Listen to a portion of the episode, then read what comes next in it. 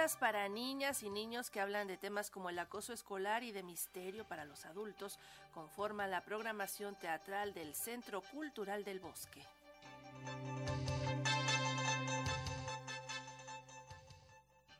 La extraordinaria historia del niño que se comió la servilleta de su sándwich, de la autoría de Ricardo Rodríguez, es una de las obras que este mes programa la Coordinación Nacional de Teatro del Instituto Nacional de Bellas Artes y Literatura, IMBAL. Es una puesta en escena para niñas y niños que pone en la mesa lo que los infantes padecen, como es el caso del acoso escolar.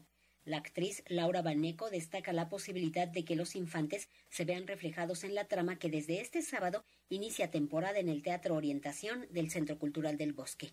Cómo solucionar los problemas a través de la imaginación, pero sobre todo es una obra que pone en la dimensión necesaria los problemas de las infancias, porque siempre tenemos esta visión adulta de que qué tan graves pueden ser los problemas para los niños y las niñas, pero en realidad pues para ellos son cosas que de verdad les mueven el mundo. Toda la obra se trata de darle esa dimensión a sus problemas y ponerlos en contexto y entonces pues es una obra que es muy divertida, que además tiene un diseño de video muy interesante que hace Sergio López Vigueras.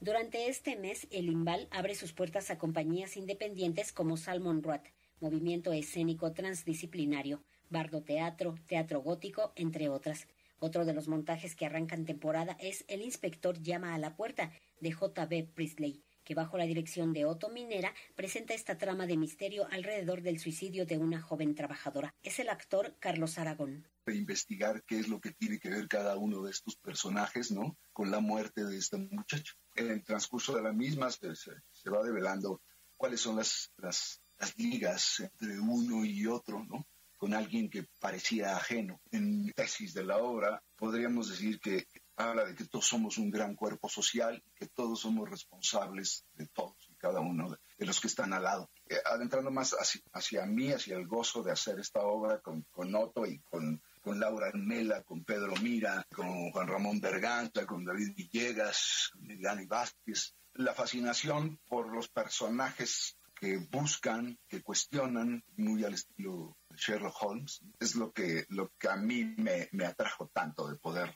invitar a la gente y contarle a la gente cómo es que se llega a los secretos que cada uno guarda.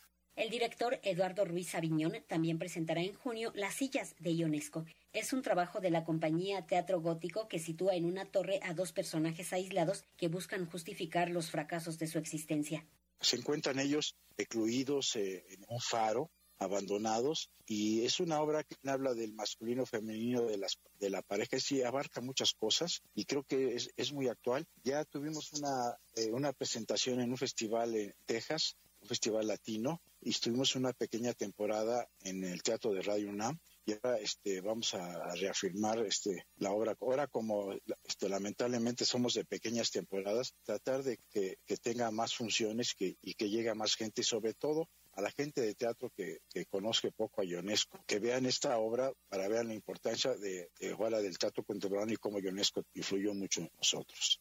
La cartelera de teatro del Instituto Nacional de Bellas Artes y Literatura puede consultarse en sus redes sociales. Para Radio Educación, Verónica Romero.